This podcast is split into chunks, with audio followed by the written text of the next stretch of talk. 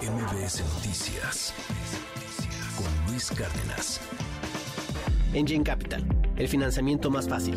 Punto. Presenta.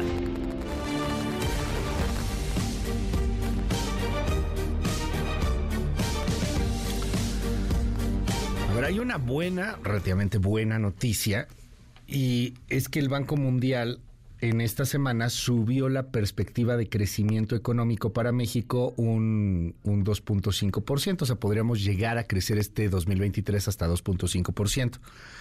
¿Qué sería lo ideal? Pues que creciéramos 4, 5, 6%, pero bueno, la perspectiva al inicio de año era de 1, 1.5.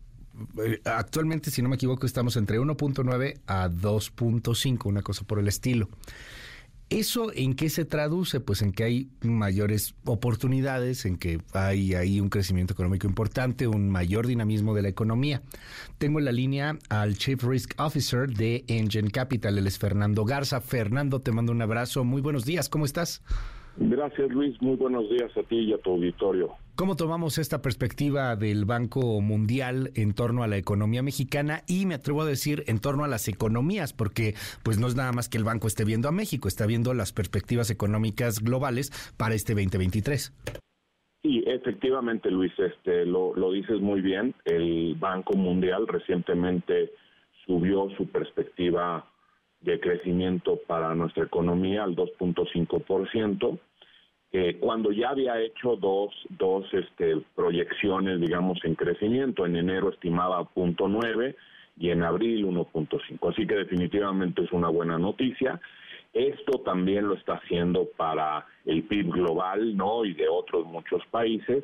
Y además de este organismo, el, como el Banco Mundial, lo está también haciendo la OCDE, eventualmente lo hará el Fondo Monetario Internacional y por supuesto nuestras autoridades, Banjico y la Secretaría de Hacienda también están creciendo sus, sus expectativas de crecimiento. Sin embargo, es importante, creo, para todo el auditorio entender finalmente eh, de qué derivan finalmente estos eh, estos crecimiento en las estimaciones eh, para México. Y son dos resultados primordiales que estamos viendo como muy positivos. El primero, la inversión, ¿no? Y ahorita que avancemos te doy algunos datos. Y el segundo es el consumo. Eh, el consumo interno generalmente también se está fortaleciendo y eso está empujando un poco nuestra economía hacia adelante el asunto en torno a la, a la confianza que se está generando en torno al, país, porque, a ver, el, el, tema del consumo es muy interesante.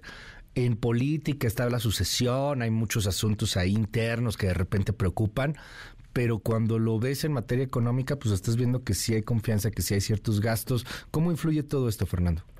Sí, mira, definitivamente eh, todos los efectos, sobre todo, mira, por ejemplo, en la inversión, ¿no? La inversión repuntó un 9.2% de manera anual en el primer trimestre de este año, ¿no? Y estamos viendo pues los efectos claros del nearshoring, ¿no? Este y la ventaja que podemos tomar nosotros finalmente como una economía pegada a la de Estados Unidos y de todos estos conflictos que está manejando hoy Estados Unidos, pues con China y quizá con algunos otros países. Eh, en, muy, en una forma muy particular la inversión en maquinaria y equipo, es decir, empresarios tomando ventaja de eh, nuevas líneas de producción para surtir más pedidos finalmente en el extranjero seguramente, ha crecido casi a un ritmo del 16.1% anual, lo cual es una cosa muy positiva.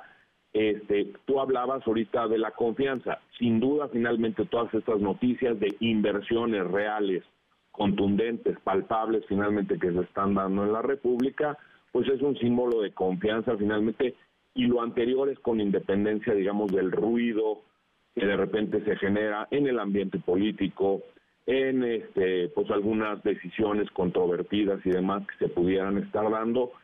La realidad es que hay inversiones que están llegando a nuestro país y debemos de tomar ventaja. Y de ahí vemos uno de los crecimientos. La inversión sin duda va para arriba y hay que finalmente aprovechar ese esa tendencia que se está marcando, ¿no? El asunto también, me imagino, con en torno a la inflación, que, que esta está más o menos empezando a sentirse controlada en, en gran parte. Digo, sí es cierto, hay algunos productos que siguen estando muy altos, etcétera, pero eh, pues pareciera que inclusive a nivel global estamos ya llegando a este, a este final de una alza en la inflación. ¿Qué ves ahí, Fernando? Sí, definitivamente, mira, creo que eh, hay, hay como que dos, dos cosas que se están contrapunteando. Por un lado, para la exportación, el tema de un tipo de cambio en donde el peso está muy fuerte, pues finalmente no necesariamente les beneficia. Sin embargo, pese a eso, hay una dinámica de exportación muy grande. Pero por otro lado, el tema de que la inflación se empiece a estar contenida e incluso un poco a la baja, está impulsando mucho de nuestro consumo interno. Y lo vemos en números en donde no solamente la inversión extranjera directa está creciendo, eh, creemos que podemos llegar a 36 mil millones de dólares en este año, ¿no? Pero eventualmente vamos a llegar a 50 mil millones, que pudiera representar 4% del PIB si las cosas siguen eh, avanzando. Y en el consumo privado se crece ya hoy a un ritmo de más o menos el 3% contra un 2.1 que era estimado. Y esto finalmente pues está siendo un factor determinante para la expansión de la economía. Este, vemos mejor empleo, vemos salarios reales creciendo, vemos aumento en las remesas, eh, repunte en el crédito al consumo, entre otras cosas, y mucho de esto finalmente la gente empieza a sentirse más tranquila pues, con el tema de la inflación y los beneficios que eso puede tener para su economía propia, no personal. Finalmente, Fernando, eh, quiero preguntarte sobre los sectores en particular que están creciendo un poco más, eh, los que tienen más oportunidades. Digo, aquí hay que aprovechar mucho, pero entiendo que algunos sectores sobre otros tienen eh, pues más posibilidades. Por ejemplo, por nuestro socio comercial principal, que son los Estados Unidos, por el asunto de nearshoring, etcétera. ¿En dónde habría que poner particularmente el, el foco, el reflector para un crecimiento importante en ciertas industrias? Sí, definitivamente Luis, y lo hemos comentado en alguna otra ocasión, los sectores que están relacionados con la exportación hoy día son finalmente aquellos que pueden tomar una ventaja mayor eh, por, eh, por estos, estas dinámicas finalmente del nearshoring y de que se dinamiza el consumo finalmente en Estados Unidos y en, en, en, general en, eh, a nivel mundial.